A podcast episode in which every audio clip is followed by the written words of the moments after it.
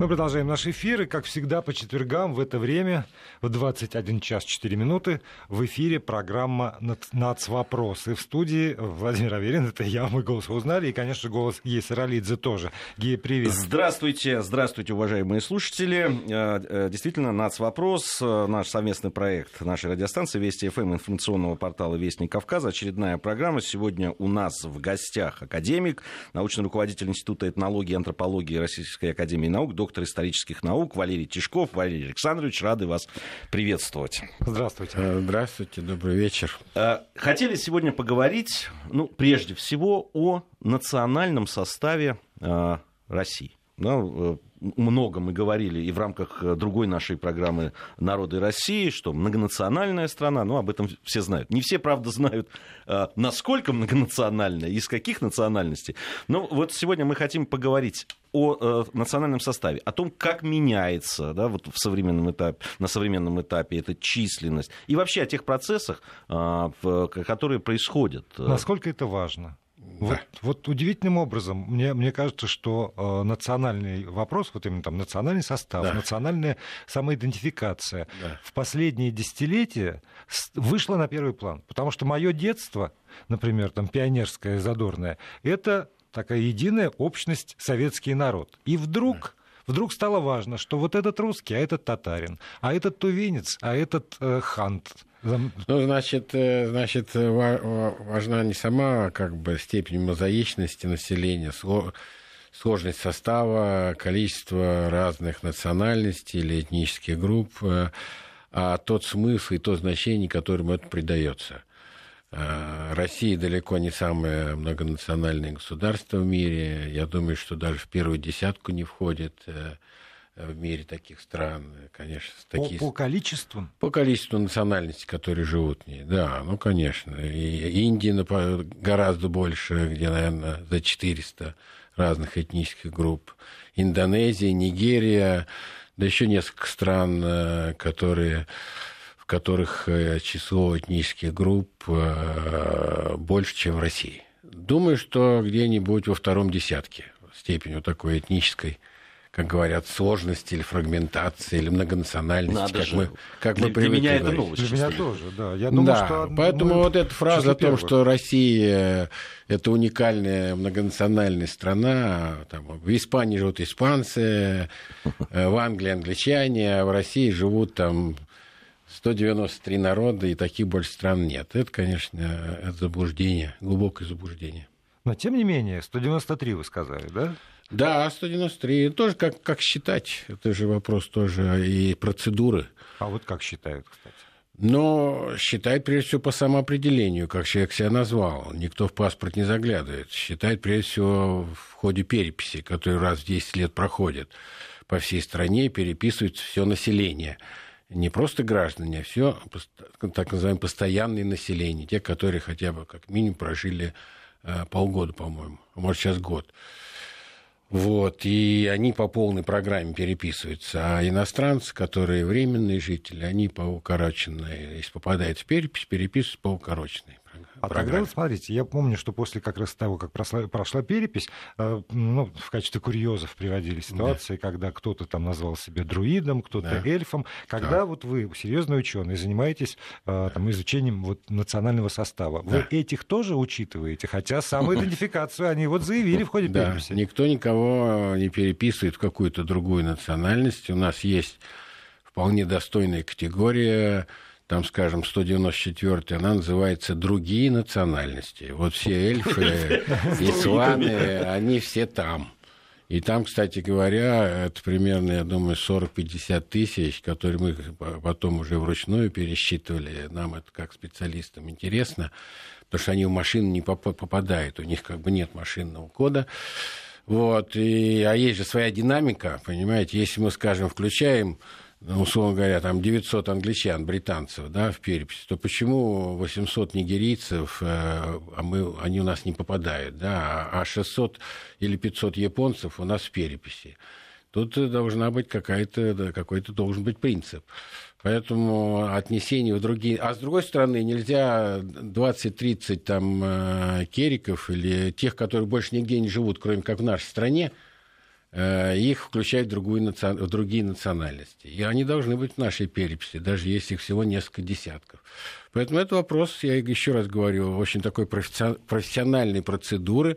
Поэтому мы и говорим, э, сколько народов. Когда меня спрашивают, сколько народов живет в России, я говорю, в России живет один народ, российский народ. А вот степень его сложности подсчитывать как – Потому что есть страны, где вы спросите, какова, какая ваша этническая принадлежность, ну, в смысле национальность. Они не поймут, о чем вы их спрашиваете. Потому что расовые, скажем, группы или расовые классификации важнее, чем этническая, или религиозная, или кастовая, скажем, в Индии. Поэтому понятие национальность вот в ее этническом смысле, как у нас в стране это привелось, и в зоне влияния, и в зоне бывшего СССР, я вот так я бы сказал, и его влияние частично – Э, то это не всеобщая, всемировая норма. Подождите, а получается тогда, что о, вот национальность, вот угу. в том виде, в котором мы привыкли воспринимать, и, и важность этого вопроса, это такое э, порождение Советского Союза? Ну, вот национальность, э, общемировая норма понятия национальность, nationality, это гражданство. И когда вы идете заполнять визовую анкету, в графе nationality вы пишете э, Россия, Российская Федерация. Э, и это, я бы сказал, более распространенная норма. Вот с момента как бы практики, опыт исторически Восточной Европы, с времен там, австромарксизма, скажем так, и большевиков, э, вот утвердилось понятие национальности как э, синоним этнической группы. Принадлежность к ней. Да, этнической принадлежности. И во всем мире, это не значит, что это, это не существует, во всем мире это могут называться этник групп, этнические группы, иногда этники, как во Франции, этнии, э, то есть разные. Но термин национальность вот в таком жестком этническом смысле он, он свойственен для России и для тех стран, которые были... Но все-таки для России или для Советского Союза? Ведь тоже для при переписи э, в России же не было графа национальность, было только вероисповедание, насколько Правильно, я помню. да, и родной язык. Да, вот перепись 897 года Российской империи там термин национальность не было. Его впервые ввели в первой советской переписи 1926 а года. А с чем это было связано? Почему в Советском Союзе такое значение придавали а... именно принадлежность к этнической группе? Это хороший вопрос. Дело в том, что ведь э, две первые декларации советской власти были. Это э, о правах, э, значит, декларация о мире, о правах трудящихся и о правах народов. И вот эта вот идея или лозунг э, равенства народов, всех, э, там был так, наций, народностей и этнографических групп. Было введено понятие угнетаемой нации и как бы господствующей нации, которых, которые причислили русских.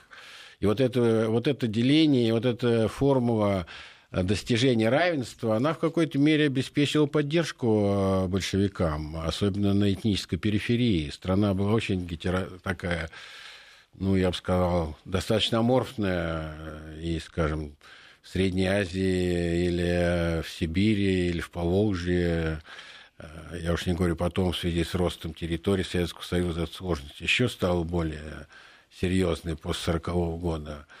А, ну, вот так получилось, что для одним из лозунгов э, или принципов советской национальной политики было, было такое спонсирование этничности, поддержка ее через форму дружбы народов, интернационализма.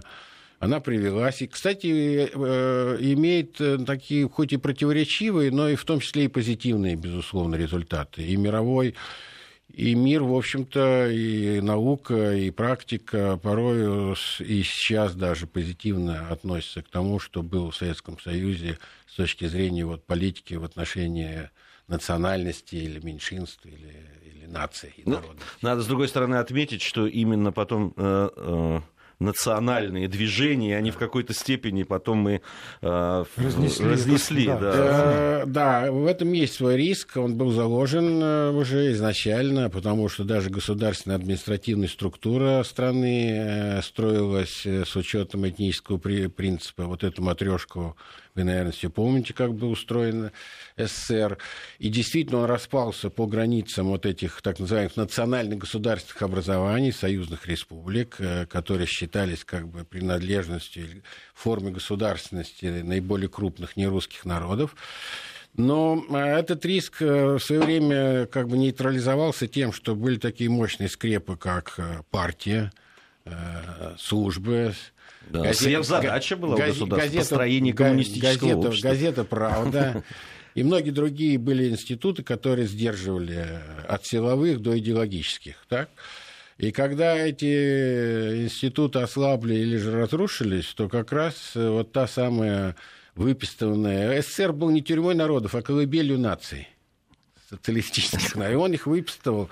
И когда то необходимое, что скрепляет большое и сложное государство, ослабло или вообще разрушилось, то и распад произошел действительно вдоль этих границ, потому что там, там все было готово, там институты были, свои академии, свои там э, ну, министерства. Все, ну, все государственные атрибуты, да? Как да, ну... да, необходимые вещи. Языки поддерживались, литература, интеллигенция была, институт образования, информации, свои а, республиканские были э, очень много.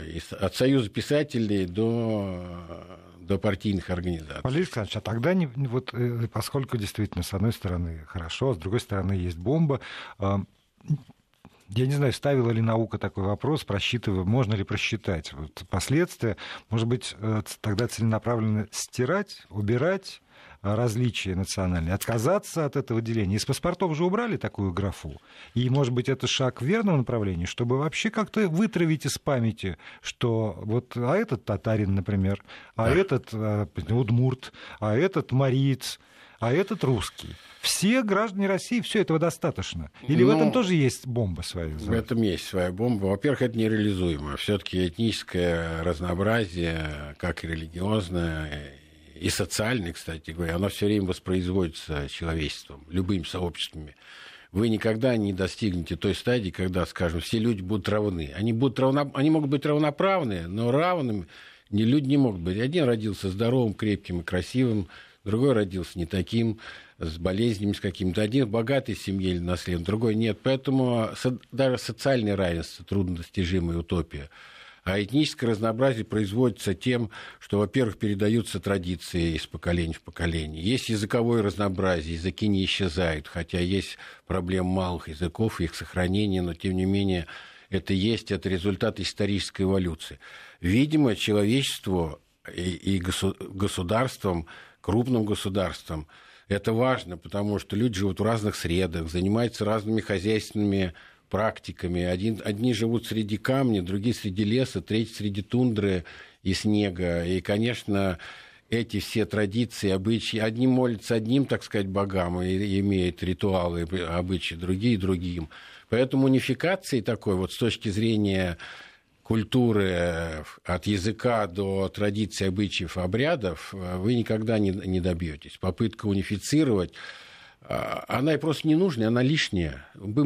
Если мы будем все одинаковые с вами, мы просто перестанем быть интересны друг другу человечество воспроизводит свое разнообразие постоянно, как природа. Не знаю, я готов здесь с вами а вот... спорить, потому что когда вы говорите, одни живут среди Но... камня, я прошу прощения, да. а другие среди леса, то э, все равно человечество идет к тому, что все живут среди городского камня. И вот если подавляющее большинство, уже там, это глобальная масса, живет среди одинаковых город... городского бетона, скажу даже так, и асфальта, то, в общем, тогда вот потребность в воспроизведении различий языковых, религиозных, их так. образа жизни, они улетучиваются, потому так. что один и тот же общественный транспорт, одни и те же, значит, а квартиры. Гаджеты одни, да, одни и те же и гаджеты. Даже, и даже по нашим прикидам мы не да? определим, кто из нас русский, грузин или украинец, да?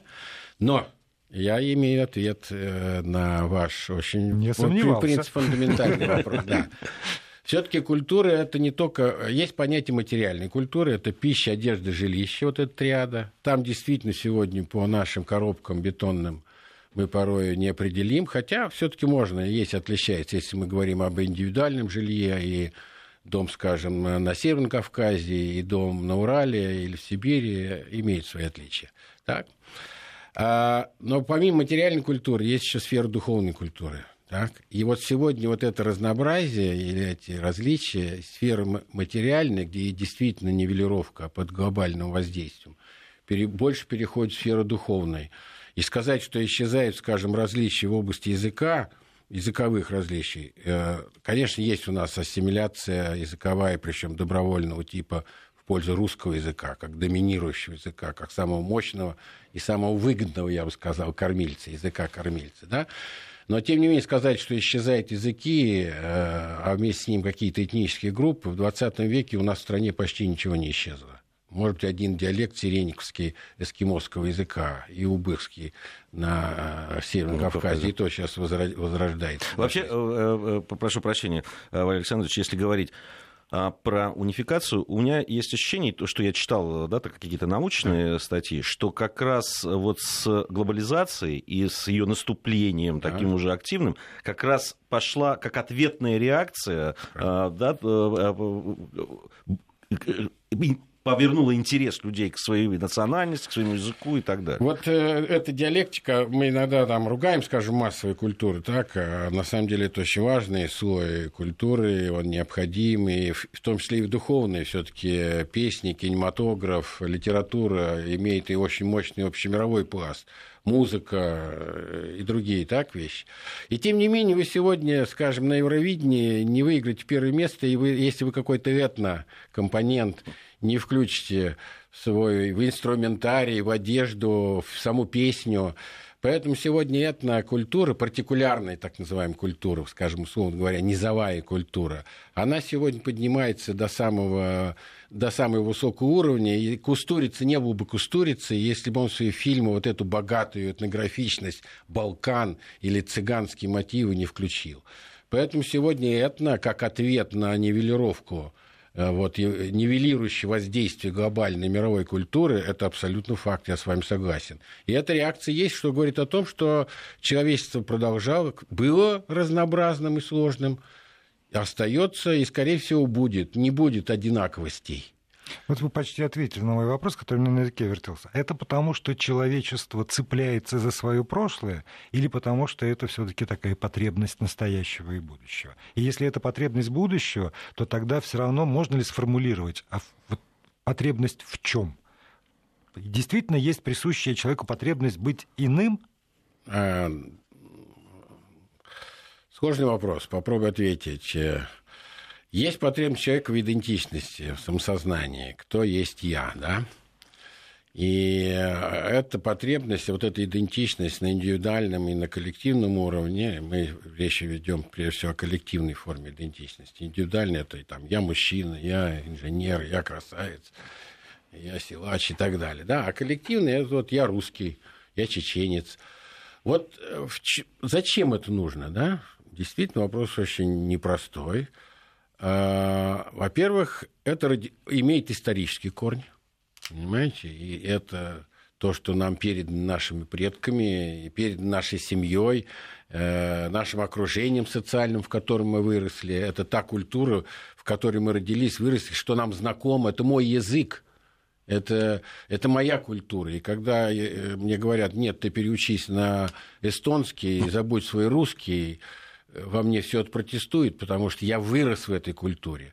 Поэтому те люди, которые выросли в определенной культурной, условно говоря, традиции, если хотите, ниши или среде, они с ней так просто не расстаются, а для них это важно. И это форма в то же время коллективности, солидарности. Я узнаю своего, условно говоря, соплеменника. И мне важны не только мои коллеги по профессии, но в разной среде и в разной ситуации мне важны те, которые меня понимают по языку и знают, э, о чем я пою, о чем я говорю и что у меня болит, или откуда я родом.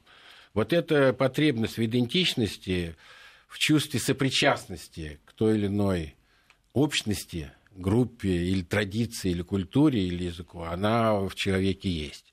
Другое дело, что современный мир таков, что очень много людей, которые пребывают не в одной, а сразу в нескольких культурах. Есть целый слой людей, которые, для которых родина там, где ближе международный аэропорт. Понимаешь, если он там работает на какой-нибудь Пепсикову, там, условно говоря. Да? И, э, но это малая часть людей. те, которые, ну, люди такого космополитичного такого плана. Хотя таких профессий много, и люди, эти все фермачи путешествуют по миру. Но сказать, что они совсем без роду, без племени, mm. тоже неправильно. Вот удивительным образом, знаете, что я заметил? А, что дети, ну это даже на, на примере своих детей, что когда они маленькие, и не, не чувствуют, понятно, принадлежность там, какой-то да. грузинскому этносу, да, или русскому, да, или там, да. Э, украинскому, а, они хотят быть такими, как дети вокруг них. Они, хотят, они называют себя русскими. Как только они начинают вырастать, у них появляется интерес а, да, откуда эта фамилия, почему они такие, вот, да, они хотят... Э, взросление, да. да взро... может, взросление, быть, в том раз, числе и через это. Может быть, и в коллективной идентификации, вот э, это, это важно, взросление э, но... той или иной группы, которая вдруг mm. начинает себя в взрослом состоянии. или национальная принадлежность имеет несколько, как бы смыслов или значений, в том числе такие чисто инструмент тотальное, я бы сказал. Человек сам выбирает порою, особенно если он потомок смешанной семьи, а у нас таких, наверное, четверть населения. Э, или в какой-то он среде. Вот как оказалось, что вдруг и у нас на 2 миллиона украинцев стало меньше, и, и на 2 миллиона русских стало в Украине меньше. Хотя мы знаем, что ну, минимум по полмиллиона переехали туда-сюда. Люди просто поменяли, будучи в двух культурах и зная порой и русский, и украинский, в России предпочли назваться в переписи русскими, а, а на Украине или в Украине, как хотите, предпочли назваться украинцами. Да? Поэтому человек выбирает. Мы сегодня проводим линию, она соответствует мировой практике, чтобы человек вот такого сложного происхождения во время переписи имел право, возможность назвать не одну, а две, скажем, национальности. И это мировая практика, и такие попытки мы уже делали, но инерция очень мощная, сильная, и здесь пока со стороны правительства и Росстата понимание есть, но решимости пойти на это нет. Э, дать возможность людям со сложным происхождением этническим указать эту сложность. А как же тогда считать? А, а вот а, считай. Да вот, это у нас получится... Ну, ничего страшного. Ну как? Ну, а То есть больше 100% да, получится, да? Нет, но ну, вы хотите все, все население разложить как бы между группами никого нет, да. А если я, у меня мама русская, отец армянин, и я знаю и ту, и другую культуру, и язык, и я лоялен, и люблю и то, и другое, я что, не могу сказать, что я русский армянин или русский еврей, это сложность э, она позволительна, она есть реально, она просто в нашей процедуре старой советской не учитывалась. И мы она паспорт... более чем реально. Вот более... здесь сидит и, русский грузин совершенно да, очевидно. И почему, чем была как бы, э, ну, уще... ну, уязвима вот графа национальности. Человек заставляли выбирать обязательно по родителю и по, обязательно по одному из родителей. Потому что две ты не мог выбрать. И вот люди начинают, давай одному запишем что он украинец, а другому запишем, что он Ну, русский. вот у меня в семье сестра, ну, у меня записана ну, украинка, а я, а я русский. Ну, Причем вот. это был э, выбор совершенно ну сознательный, ну, вот. связанный с, мо... с нашими отношениями с родителями, ну, прежде вот, всего. Видите, это... Так что это вопрос э, не такой уж... Э, как бы... Во-первых, он очень интересный. И люди должны об этом знать, и люди должны быть просвещены об этом. Может быть, желательно и со школы со школы, чтобы не придавали этому такое фундаменталистское значение. Понимаете? Ну вот первая же смс, которая пришла практически в начале нашего разговора, звучит следующим образом. Я напомню, смс-портал 5533, слово «Вести» в начале сообщения. У меня в семье я русский украинец, жена русская еврейка, сын почему-то ощущает украинские корни, но языком не владеет. Кто мы? И вот это вот последнее «кто мы» Но, ну, Потому что э, если бы не было вопроса, а просто была бы да. констатация, вот так и так, тогда ну и ладно. Но, Но поскольку возникает этот вопрос, люди да. хотят понять, кто мы в итоге. Да. Но вот мы сейчас, э, это моя линия была, она сейчас поддерживается, наверное, большинством моих коллег, специалистов, и она отвечает, мне кажется, мировой практике. Э, мы сторонники того, что человек обладает сложной, невзаимоисключающей идентичностью. Знаете, в нем много разных идентичностей или самосознания его. Оно, оно не одномерное и не обязательно в один момент. Он здесь, в Москве, в Академии наук, он, значит, русский, поехал к себе в Гагаузию, мой коллега-профессор там, да, самый, на летние каникулы, и там вспомнил, что он гагауз, и по-гагаузски говорит в Молдавии.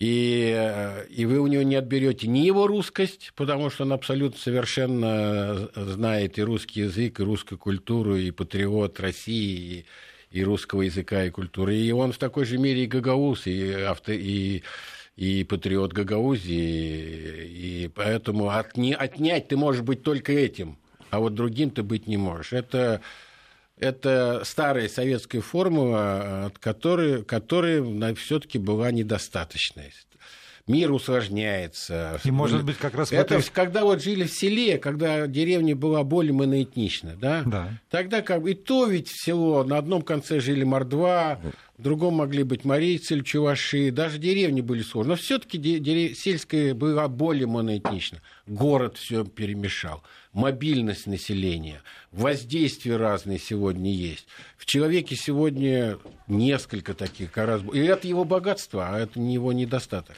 Мы ушли от мы, темы. Мы продол... Нет, нет, мы, нет, мы, мы, мы абсолютно в мы теме. вернемся. Да, да, нас... Валерий Тишков, академик, научный руководитель Института этнологии и антропологии Российской Академии Наук, доктор исторических наук у нас сегодня в гостях. Это программа «Нацвопрос». Сразу после новостей мы вернемся в студию. Продолжаем разговор. Гейстролист Владимир Аверин. И у нас сегодня в гостях академик, научный руководитель Института этнологии и антропологии Российской Академии Наук, доктор исторических наук Валерий Тишков. Валерий Александрович, вот вы посетовали, что мы ушли от темы, а, по-моему, это одна из самых важных тем для, э, для нас сегодня. Потому что действительно, с одной стороны, есть вот, ну, в чистоте своей нации. И можно, конечно, с точки зрения государства рассуждать о том, как решать вот этот вот глобальный вопрос. А есть вот такие семьи, я читал смс когда этот вопрос решается внутри семьи. Он тоже, он тоже должен быть решен, этот нацвопрос. Ну и потом, я бы так сказал, что э, в нашей стране особо как бы имеет такую эмоциональную политическую нагрузку а, вот эта часть нашей жизни, эта часть нашей, нашего самосознания. Есть слово идентичность, я его предпочитаю заменять русским словом или более привычным самосознанием. Ну, почему? Потому что мы долго с этим живем. Да? У нас э, поддерживается этнокультурное разнообразие. У нас есть э, федера... Э, федеративное устройство страны, есть компонент, который мы называем этническим федерализмом, то есть наличие 22 республик и автономных округов и автономной области. То есть часть субъектов федерации имеет свой род такой этнокультурный профиль. Я их не называю национальными государственностями, а это республики, но тем не менее их образование и существование связано с той или иной этнической группой, которая исторически сложилась в, на этой территории, и, может быть, даже большинство их проживает там, хотя не всегда. Так что у нас это очень важно. У нас очень часто в политике используется это э, мобилизация этническая. Вот вы меня выберете мэром Архангельска, я всех цыган выгоню только куда он выгонит, в какой город, э, неизвестно. Да? И поэтому в период э, как бы, разных... У нас э, мы столкнулись с крайними формами национализма этнического, в том числе в форме вооруженного сепаратизма. Я имею в виду конфликты, прежде всего в Чечне и другие были у нас конфликты. Так что мы с этим живем, и страна сложная, и мы должны это чувствовать, вот я бы как бы сказал. Здесь нет э, каких-то абсолютно жестких правил. Конституция устанавливает равенство граждан, независимые от этнической, расовой, религиозной принадлежности. А дальше? А дальше вот должна быть такая своего рода понимание людьми важности э, тех или иных традиций, обычаев, э, той или иной доминирующей в том ином регионе или городе образа жизни, необходимо, особенно связано с миграцией, как внутренней нашей большой миграции, так и зарубежной миграции, временной. Тоже весьма болезненная, болезненная процесс, тема, да. Не только у нас. Да, да, это уже сегодня общеевропейский, или даже более э, кризис. Мы очень долго в 20 веке, я говорил, что 20 век был веком меньшинств, то 21 век будет веком большинств потому что мы очень много и в нашей стране, и в других странах э, затратили усилий, внимание, в том числе правовыми нормами, декларациями о правах меньшинств, да? потому что действительно меньшинство порой особенно малоуязвимые группы, особенно проживающие э, в уязвимой среде, как, например, арктическая среда или высокогорье, они нуждаются в поддержке. Они никогда не переголосуют большинство. Даже в политике нужно это учитывать. Но, с другой стороны, есть же большинство, у него же тоже есть права и интересы и запросы. И если у нас, э, скажем так, периферии или меньшинства э, лучше живут, а, а основное ядро или основная общность, основной народ – русский хуже и по уровню образования, и по уровню обеспеченности, и по уровню обустройства там сел и городов, э, скажем, тот же центр наш, то это большая проблема для нашей страны. Поэтому мы сегодня что, говорим... Что ведет и в национальной политике к перекосу определенному. Конечно, да? на этом питается, во-первых, уже национализм от имени большинства, ну, иногда его говорят русский национализм, так, а, то есть не только национализм от имени меньшинств, который чаще всего выражается в сепаратизме, но национализм от имени большинства, он, как правило, в форме шовинизма а, выражается. Так что эти две вещи... Александр, две а есть документальные подтверждения тому, что действительно есть вот, ну, ощутимые, значимые какие-то вот перекосы в уровне образования, в уровне доходов, угу там, в, в качестве жизни. Ага. Это замеренные вещи? Или это все по, по ощущению, что ну вроде бы вот там, эти живут хуже, чем те? Нет, но здесь это непростой вопрос, между прочим. Потому что я, например, не верю всей нашей статистике, э, как правило. Для меня, как для этнографа или антрополога, включенные наблюдения важнее, чем цифры. Я поднимаюсь, если, скажем, на Дербенскую крепость и смотрю размеры крыш и качество покрытия этих крыш, и смотрю, э, какие автомобили или сколько там обменных пунктов, то мне это важнее, чем просто данные о средней зарплате в Дагестане. Понимаете? Поэтому здесь нужны коррективы и поправки. Да? Есть попытка у нас некоторых регионов, ну, как бы вот э, обменять лояльность на, на субсидии. Да? Вы вот нам все-таки оставьте все наши доходы, и тогда мы ничего не бузить не будем. И такое мы пережили, и где-то частично до сих пор это остается. Но то, что наши регионы по уровню развития, а значит, и там есть и этнические параметры, э, есть такая проблема, и они не одинаковые, это факт. Я не думаю, что есть страна, где это, эта проблема решена. Я в свое время занимался Канадой, э, франко-канадским вопросом, аборигенным населением, и знаю приморские провинции, или, скажем, Альберт, Саскачеван, которые живут, или Британской Колумбии, которые ну, гораздо на порядок богаче и благоустроеннее, чем Новоскоши там, или там эти провинции приморские. Или тот же Квебек, кстати говоря. Сейчас Квебек подтянулся. У нас, э,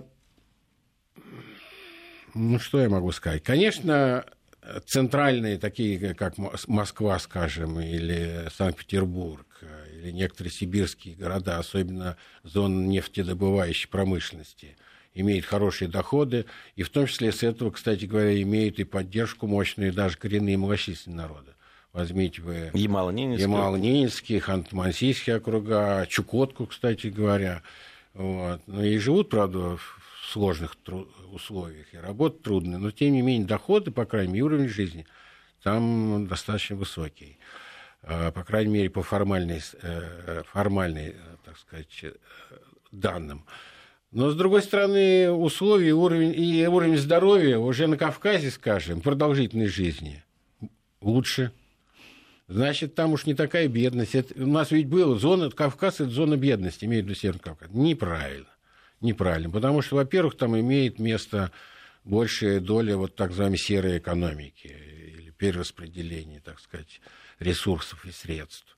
Там имеют место вот эти все дотации из федерального бюджета. Там имеет место вот это предприимчивость или предпринимательство, которое еще в советские времена традиция э, была, существовала больше, чем в других регионах страны. Ну и со здоровьем действительно и, живут дольше, и, плодятся интенсивнее. Нет, и, нет ну тут, тут про, простые вещи. И демографические, кстати, ситуации лучше среди северокавказских народов. Э, чем среди, скажем, ну, я бы скажу так, остального населения России. Да? Поэтому вот просто так сказать, это бедные, это депрессивные, это э, с точки зрения вот этнической или этнокультурной, тут несколько сложнее. Где-то зарплата выше, где-то климат лучше, где-то, где-то Э, ну, я не знаю. Характер веселее.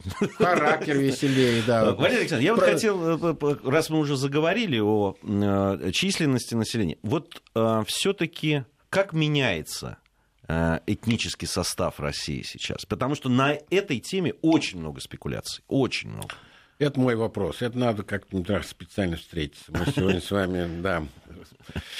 А, во-первых, я должен сказать, что Россия обладает достаточно устойчивой структурой этнического состава населения своего. Так? Это не так просто вот сегодня, а через 10 лет картина поменялась. Ну, вот все время а, пугают, через 20 нет, лет, все, вот. Нет. Нас пугали о том, что у нас вообще останется 50-70 миллионов. Да-да-да, было дело. Россия, э, Россия вымирает. Я еще тогда говорил, что э, Литва, Латвия, Эстония, и Украина, и Грузия больше вымирают. Э, вот они-то вымирают действительно. Россия имеет проблему, демографический кризис, но не катастрофу, как необратимая некая ситуация. Поэтому вот этническая, условно говоря, пусть вам может нравится, не нравится слово, я иногда говорю, номенклатура или состав, структура населения, она достаточно э, стабильна. Э, то есть русские составляют Э, э, самый большой и подавляющее большинство. Ну, слово подавляющее немножко тут имеет нагрузку некоторую, да. Ну, я бы сказал, что очень много. Абсолютно. В математическом смысле. Ну, я вам скажу абсолютно точно, 81 было, сейчас с присоединением Крыма, наверное, 82%. То есть мы примерно вышли я имею в виду русские, доля русских в России вышла на тот уровень, какой был в 89 году. То есть, как видите, э, русские как как э, ядро э, российского народа и нашей государственности не теряют свои демографические позиции. Хотя убыль э, русские принадлежат к числу тех народов нашей страны, где тенденция демографическая отрицательная. То есть имеет место не рост, а уменьшение. Потому что мигра... ну вот я говорю, 2 миллиона все-таки русских с присоединением Крыма поправили несколько ситуаций, но это как бы некое такое механическое превращения. Все-таки э, русским еще помогает ассимиляция. Очень часто украинцы, белорусы, Россия, российские, Мар-2, ну, люди, которые в православной культуре, которые фенотипические или по звучанию фамилии совершает этот переход, добровольный выбор в пользу русской культуры языка, э, это всегда русские они себя начинают пополняли воспринимать себя. Ну, как начиная с Карамзина, я не знаю. Себя называть при всех опросах. Да, Мы да. продолжим разговор после выпуска новостей. Напомню, что у нас сегодня в студии Валерий Тишков, академик, научный руководитель Института этнологии и антропологии Российской Академии Наук. Продолжаем а, мы нашу программу. А, по-прежнему в студии Владимир, Владимир Аверинги и Саралидзе. У нас в гостях Валерий Тишков, академик, научный руководитель Института этнологии и антропологии Ирана и доктор исторических наук. А, мы уже заговорили о том, убывает население, как, какие национальности да, теряют. Вот вы сказали, э, Валерий Александрович, что все-таки э, динамика э, вот именно русских да. все-таки это уменьшение. Нет, но при этом стабильность. Нет, стабильной пропорции доля русских в общем составе. Но общий, но общий состав, общая численность населения России, она все-таки сокращается. Только сейчас мы выходим где-то на нулевой прирост, и, может быть, в следующей переписи не будет такого большого сокращения, как, скажем, было последние там, 20 лет между двумя переписями 89 2002 2010 годов. А поскольку русские это большинство, то, то, естественно, это сокращение идет за счет русских. Но помимо русских, вот это тоже у нас порой как бы на это об этом не знают или не обращают внимания, но уменьшаются и другие э, населения, э, отрицательный рост имеют в том числе, скажем, такие, как татары. У татар демографическое поведение примерно такое же, как и у русских. Малая детность и, и э, э, отрицательная динамика. У нас сильно сократились украинцы, у нас э, сильно сократились чуваши, э, отрицательный рост у башкир. Э, вот я беру десятку самых крупных, да? Но зато позитивно, вот если в десятке, а примерно 20 народов крупных, это 95% населения. Все остальные это 5% населения. И вот в этой э, в двадцатке самых крупных госуд... Э, народов, э, численность которых больше, скажем, 400 тысяч, таких, по-моему, 22 народа сейчас, то там своя динамика есть, конечно. И, скажем, рост больш... заметный у чеченцев, у армян, у аварцев, у дагестанских народов. Опять отрицательный рост у мордвы, э, у даргинцев высокий прирост, у удмуртов, наоборот, сильное сокращение, у марийцев сокращение. То есть народ Поволжья, а не только русские, имеет отрицательный прирост. Там почти никого плюса нету. Имею в виду даже народ, который в мусульманской традиции, такие как, скажем, э, вот э, башкиры и татары, да? А уж мордва, марийцы, удмурты всегда сокращались. И, в общем-то, многие или часть из них ассимилировались в пользу, прежде всего, русского населения. А что, кто попал в первую десятку вот, в последние 10 лет и оттеснил других? Э, чеченцы, аварцы, армяне – вот народы Северного Кавказа, они, они, у них динамика позитивная, рост у них. А, и с азербайджанцами, по-моему, они, они росли в предыдущих десятилетиях, а в последние 10 лет, э, по-моему, отрицательно. А это связано все-таки больше с миграционными процессами, если мы это берем связано... там армян, например, и азербайджанцев? И с рождаемостью тоже. Но армян э, поведение демографическое, я имею в виду примерно такое же, как у русских. Это урбанизированное городское население. Поэтому здесь такой многодетности, как, скажем, у чеченцев или ингушей, Э, или у аварцев и даргинцев, у них нет. Но зато армяне очень приобрели много, российские армяне, за счет э, миграции, начиная еще с, с землетрясения и с конфликта в Карабахе к нам переехало я сейчас не берусь но речь идет даже не о сотнях тысяч, а, видимо, ну, о миллионе э, армян, которые к нам переселились. Да и у нас традиционно российские армяне были и жили, начиная от Ростова, где есть, так сказать, целая группа, так сказать, ну, ростовских, край, да. ростовских армян, mm-hmm. да.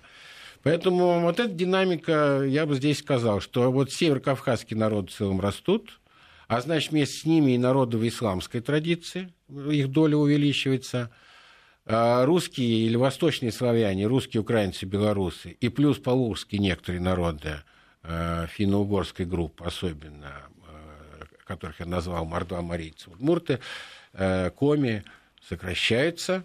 Вот это такая общая тенденция. Но вот такого катастрофического или какого-то очень резкого вымирание, изменения... Да, вот о чем пишут. Вымирание, ну, вымирание это вообще как бы особый случай. О вымирании Иногда говорят о коренных малочисленных народах, народах севера, где численность там несколько сот, ну, может быть... Не-не-не, несколько... я просто периодически там в социальных сетях, каких-нибудь изданиях ну, вижу да. вот такие вот заголовки, ну, это, ну, мы это... вымираем, и все. Ну, это демографи... ужас, ужас. Я их называю демографические митинги. Вот, но... надо, надо споко... Ну, народ, конечно, воспринимает. Тут еще и СМИ должны больше, более профессионально как бы доносить вот такие разъяснения. Да и не только СМИ, и сфера образования, и наука должна побольше и чаще писать э, для более широкого читателя вот такие вещи, объяснять, что и как. Э. Но потом все-таки 90-е годы была очень массовая миграция в страну э, из стран бывшего СССР. И это действительно был очень мощный такой тряска. Ведь Население, вот по нашим исследованиям, это и мое было в свое время такое ну, маленькое открытие, что оно, население воспринимает негативно или тревожно не сам факт многонациональности, а резкое изменение привычных пропорций. Вот жили, если там десятилетиями или веками русские вместе с татарами, или там башкиры и, э, и чуваши вместе с русскими, они их воспринимали как своих. Вдруг появились начиная от цыган или азербайджанцев, или среднеазиатов, или кто-то еще, какие-то такие резкие изменения, вот это вызывает всегда, ну или не всегда, но очень часто конфликт, напряженность и даже конфликт. Ну, это, это действительно, наверное, это, это присуще не только э, России, э, да, в любой ну, стране. Но да, это мы видим сейчас по Европе, когда резко вдруг... Ну, безусловно, вот в этом, то, что вы называете национальным вопросом, я согласен с такой формулировкой, вернее, с таким термином, хотя я им сейчас редко пользуюсь. он, конечно, глобальный. И в России схожести с, мировой, с другими крупными многоэтничными государствами схожести больше, чем различий. Понимаете? Те, кто знает мир и другие страны, Потом, да, о, господи, мы уже... Или, или мы это проходили, или, Валерий или нас это еще ждет. Я, я вот что хотел спросить. Вы сказали, там, да, от переписи до переписи. А вот э, в промежутке в этом есть какие-то исследования, которые могут показать все-таки изменения? Допустим, ну, все-таки с 2010 года, да, вот да. Э, до э, да. На нынешнего нашего периода, до 2016 да. уже начала, все-таки произошли некоторые изменения, да, там, и в экономике, да, там, да. И, и, и в политике политики, э, в, там, если так невооруженным глазом, да, даже я там да. по своему двору, я вижу, что, допустим, те киргизы, которые жили и уехали там, и, они, их нет. Я уж не знаю, уехали они совсем или ну, нашли более прибыльные не, дворы. Э, значит, э, есть так называемая текущая статистика. Есть Росстат в нашей стране, авторитетное и, и очень давно существующее ведомство, которое ведет эту статистику. Не только экономическую, не только социальную, но и вот миграционную. Да? С точки зрения национальности, вот национального состава, все-таки наиболее всеохватной, почему мы и говорим, что переписи нужны, является все-таки всеобщая перепись. И именно там спрашивают национальный состав, национальную принадлежность граждан, угу. или не граждан, а жителей, не только граждан, так? И поэтому текущая статистика порой это не, не фиксирует. Но наша задача, вот как раз моей профессии – задача этнологов, социологов, э, в общем-то, отслеживать эти вещи. И мы э, как раз инициировали после присоединения Крыма проведение э, в 2014 году, или в конце 13 извините, именно проведение переписи там, потому что нам интересно. Это же очень резкие и большое изменение. И вообще мы не очень доверяли украинским данным. Они перепись не проводили, по-моему, с 2001 года. Они явно завышали численность русских, э, занижали численность русских, завышали численность украинцев. Не очень понятно было с крымскими татарами, они называли цифру от 200 тысяч до 400 тысяч. И э, малые группы нас интересовали, и гараимы, и болгары, и, и греки.